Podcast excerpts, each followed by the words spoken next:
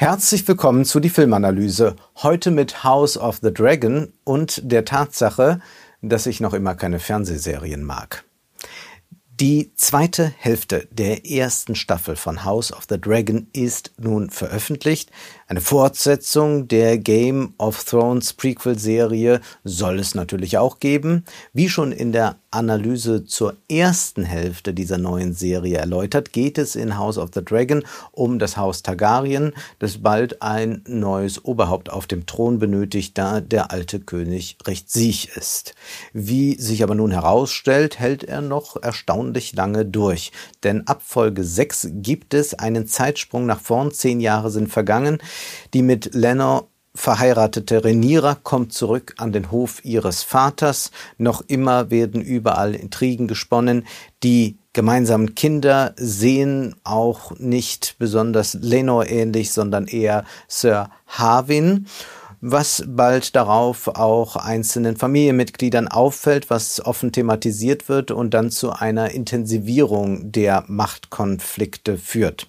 Innerhalb der fünf Folgen rollt dann so mancher Kopf und das ein oder andere Auge wird ausgestochen. Immer wieder werden die Karten neu gemischt für Renira und alle anderen ist Lügen und Sprechen beinahe das Gleiche, so wenn Renira, Lenos Mutter, versichert, ich habe seinen Tod nicht befohlen, das schwöre ich euch. Nun ja. Auch die jüngere Frau des Königs äh, versucht es dann mal mit Emotionen und sagt, wir sind beide Mütter, wir lieben unsere Kinder, wir haben manchmal mehr gemeinsam, als wir zugeben, aber es stellt sich natürlich immer schnell das Gegenteil heraus. So funktioniert die Serie. Natürlich gibt es noch weiterhin diese Linie der äh, individualen äh, Lebensweise, also so äh, sagt dann Lenor, äh, der schwul ist, aber trotzdem Reniere heiratete. Es ging immer darum, unsere Pflichten zu erfüllen, aber auch nach dem eigenen Glück zu suchen und in Frage gestellt wird, ob beides irgendwie zusammenpasst. Es ist aber eigentlich bei all diesen Machtkämpfen, die ausgetragen werden und äh, an das äh, eine Ende schließt sich gleich schon wieder etwas Neues an. Es ist eigentlich eine Serie auch über die große Ausweglosigkeit unserer Zeit. Es gibt keinerlei positive Utopie in dieser Serie. Es gibt keinen wirklichen Weg, wie man es ganz anders gestalten würde. Aber es gibt immer wieder die Hoffnung darauf, dass wenn der eine nun den Thron besteigt statt der anderen, dann könne sich dies und das ergeben. Es ist ein bisschen wie im klassischen Horse Race Journalismus, wo man auch glaubt, äh, bei jeder Bundestagswahl, diesmal wird alles anders oder diesmal wird der neue Parteivorsitzende äh, das Ruder nochmal rumreißen, jetzt erneuert sich die Partei XY und so weiter. Aber natürlich bleibt irgendwie doch alles beim Alten und man tritt auf der Stelle. Eine öffentliche Krönung wird es geben, um das Volk ruhig zu stellen. Ein bisschen Populismus wird hier thematisiert, denn dieses Volk muss ja im Zweifel bereit sein, in den Krieg zu ziehen und sich dort zu opfern. Nach Viserys Tod nehmen die Anfeindungen zu, viele Wendungen müssen die Figuren und auch die Zuschauer über sich ergehen lassen. Dennoch, ein Krieg soll verhindert werden. Oder ist er vielleicht schon nicht mehr aufzuhalten? Und wann hat das eigentlich begonnen? Gab es eine Eskalationsspirale, die bewusst in Gang gesetzt wurde? Ist das den Akteuren unterlaufen? Wir können ganz viele Parallelen zum aktuellen Krieg ziehen, auch zu dem bedrohlichen Atomkrieg, der natürlich immer präsent sein müsste eigentlich, auch wenn er das viel zu wenig ist. Man kann an dieser Serie ganz gut studieren, wie man plötzlich in einen Krieg hineinschlittert. Das ist ja etwas, was für den Ersten Weltkrieg sehr gut beschrieben wurde, äh, zum Beispiel auch von dem Historiker Eric Hobsbawm. Es ist wichtig, dies auch auf die aktuelle Lage zu übertragen, weil viele derzeit die nukleare Bedrohung auf gefährliche Weise unterschätzen. Diese Serie zeigt uns, wie es durch Missverständnisse, durch irgendwelche kleinen irren Wendungen dann ganz schnell zur großen Eskalation kommen kann. Einiges bleibt dann offen, ganz besonders die Frage, hat sich das jetzt eigentlich gelohnt? Sage und schreibe, zehn Stunden sind vergangen. Die Situation ist so verfahren wie am Anfang. Und auch das ist ja eine Erkenntnis, die man mitnehmen kann aus dieser Serie. Aber was hat man dann eigentlich in dieser Zwischenzeit getan? Wie hat man diese Folgen gefüllt? Mühsam haben wir uns in dieses dynastische Gewebe hineingearbeitet. Mancher Faden wurde gesponnen, einiges verknotet. Aber wozu das alles? Waren diese zehn Stunden nicht doch auch eine entsetzliche Zeitverschwendung. Wie in der ersten Analyse zu House of the Dragon beschrieben, ist die Serie handwerklich tadellos gearbeitet, geschmackvoll ausgestattet, feinfühlig inszeniert und visuell gelingen mitunter hehre Augenblicke. Aber ist das genug? Äh, schließlich könnte man mit diesen Worten auch die Inneneinrichtung eines Einfamilienhauses loben. Zugestanden, der große Auftritt von König Visiris, sein letzter großer Auftritt, wo wir diese wirklich faulende Macht ganz buchstäblich begriffen sehen können. Das ist schon etwas ganz Besonderes. Aber eine Schwalbe macht ja noch keinen Sommer. Nun, wie ist es? Vor acht Jahren gab es auf diesem Kanal ein Video mit dem Titel Warum ich keine Fernsehserien mag. Wie ist es denn jetzt mit einer solch gehypten, so gut besprochenen Serie wie House of the Dragon? Gewiss, es gibt die eine oder andere gute Serie. Es würde ja auch äh, mit dem Teufel zugehen, wenn es geradezu unmöglich wäre, in der seriellen Form auch Großes hervorzubringen. Aber doch will ich diese These von damals, äh, die verknüpft war mit einigen Argumentationen, hier noch einmal ganz deutlich unterstreichen. Meistens ist es, wenn man sich Serien äh, ansieht, Zeitverschwendung. Die meisten Serien taugen nichts und die meisten Serien arbeiten damit, dass etwas extrem in die Länge gestreckt wird, obwohl man es hätte viel kürzer erzählen können.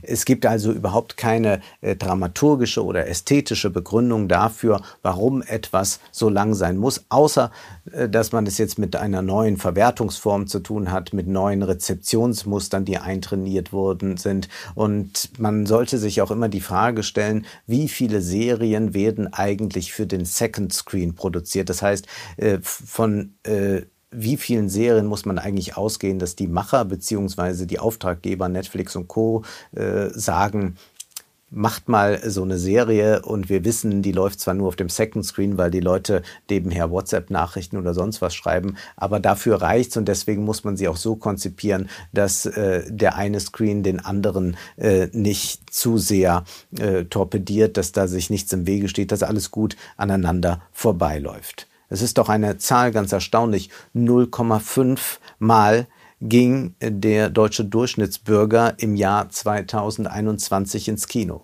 Jetzt kann man sagen, da gab es einige äh, Lockdowns, das hat das etwas schwieriger gemacht, aber auch ganz ohne Lockdowns wäre die Zahl keineswegs bedeutend größer. Die Argumentation gegen die Fernsehserien war damals auch eine auf der Grundlage der Unterscheidung von Komplexität und Virtuosität.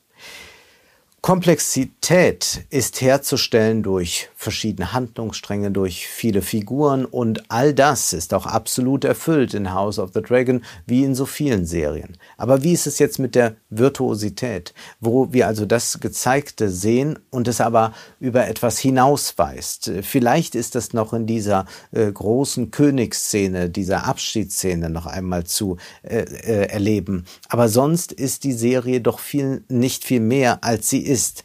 Benötigt man wirklich zehn Stunden dafür, um zu sagen, dass äh, geopolitische Konflikte sich auf äh, diese Art entfalten, Eigendynamiken, äh, Eigendynamiken entwickeln? Ja, diese Serie hat erhebliche Längen. Viele Handlungsstränge sind im Nachhinein betrachtet völlig zu vernachlässigen. Auch das kann natürlich eine Form des Erzählens sein, äh, dass man sagt, äh, nicht alles führt stringent wohin, aber muss man das alles immer am eigenen Leibe ertragen? Ich hätte es ja auch so geglaubt.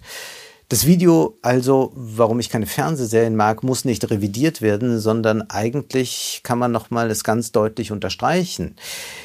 Die meisten Serien sind Zeitverschwendung. Und so hart es klingt, diese 10 Stunden House of the Dragon enthalten auch viel verschwendete Zeit. Es gibt hier nicht die ganz großen kunstvollen Momente. Ja, es ist klüger angelegt als Herr der Ringe oder Marvel-Filme. Es ist kein platter Heroismus. Tendenziell ist der Film pazifistisch.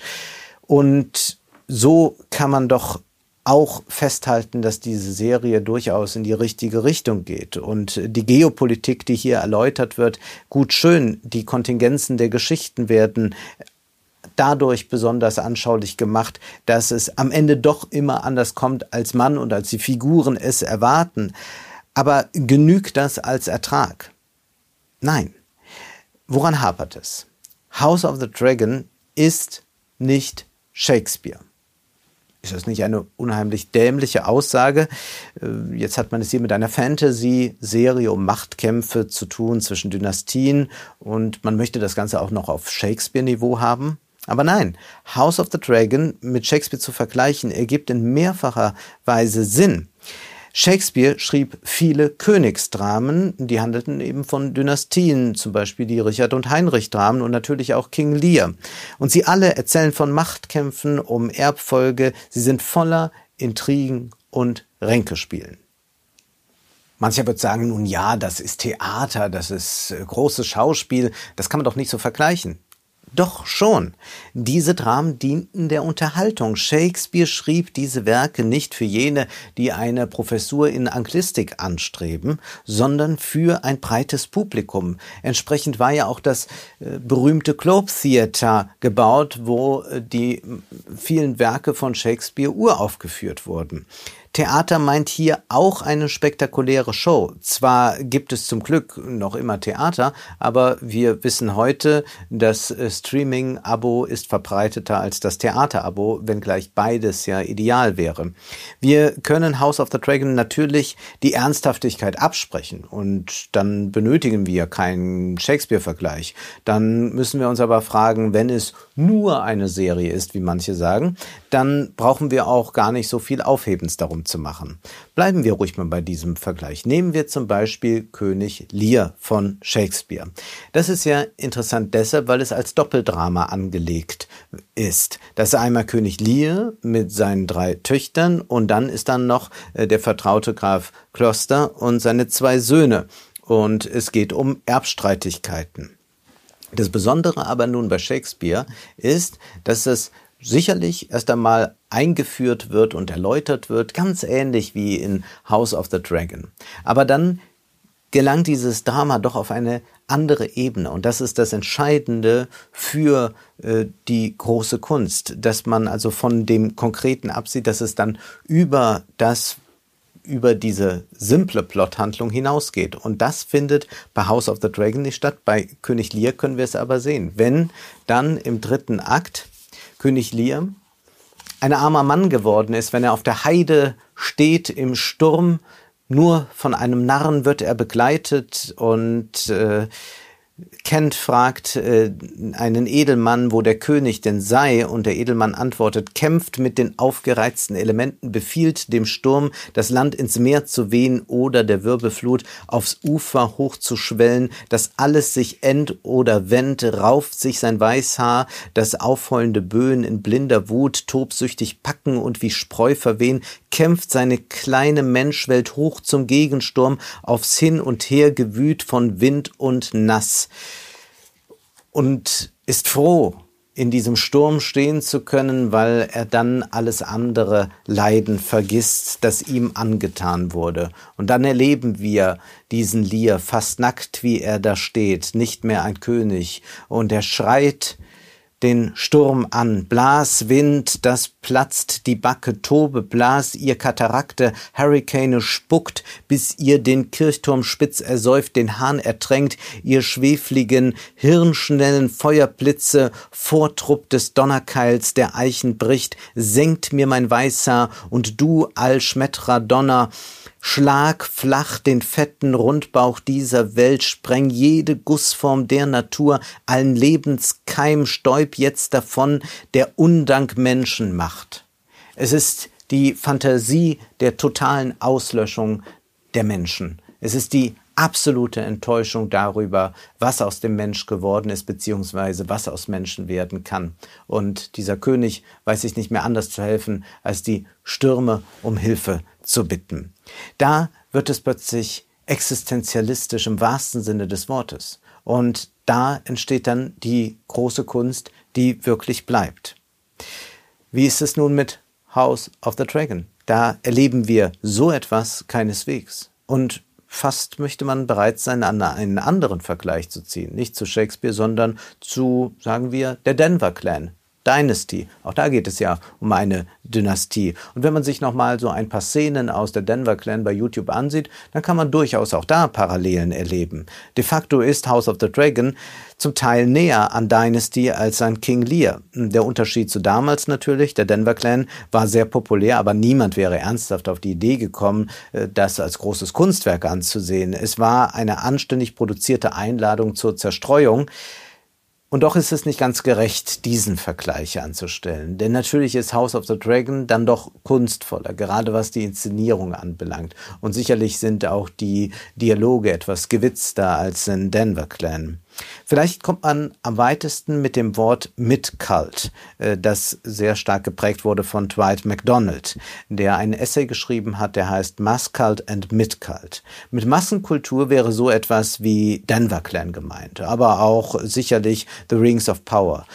Man versucht bei diesen Werken folkloristische Kunst in konsumierbare Massenware zu verwandeln. Midcult sieht anders aus. Midcult sieht aus wie Hochkultur, ist aber keine. Midcult arbeitet mit Referenzen aus der Hochkultur. Das können wir in House of the Dragon ja erleben. In Game of Thrones war das ähnlich. Aber verwässert diese. McDonald schreibt, äh, der Midcult gibt vor, die Standards der Hochkultur zu respektieren, während er sie in Wirklichkeit verwässert und vulgarisiert. Und das, diese Verflachung ist es dann auch, die dafür sorgt, dass wenn man ein bisschen ernsthaft an diese Serie herangeht und nicht nur gut unterhalten werden will, dass diese Serie dann die zehn Stunden über nicht trägt. Hätte man die zehn Stunden in die Shakespeare-Lektüre investiert, würde man weniger schauen und mehr sehen. Das war die Filmanalyse mit Wolfgang M. Schmidt. Ihr könnt den Podcast finanziell unterstützen, entweder unter www.paypal.me-filmanalyse oder unter der in der Beschreibung angegebenen Bankverbindung. Vielen Dank.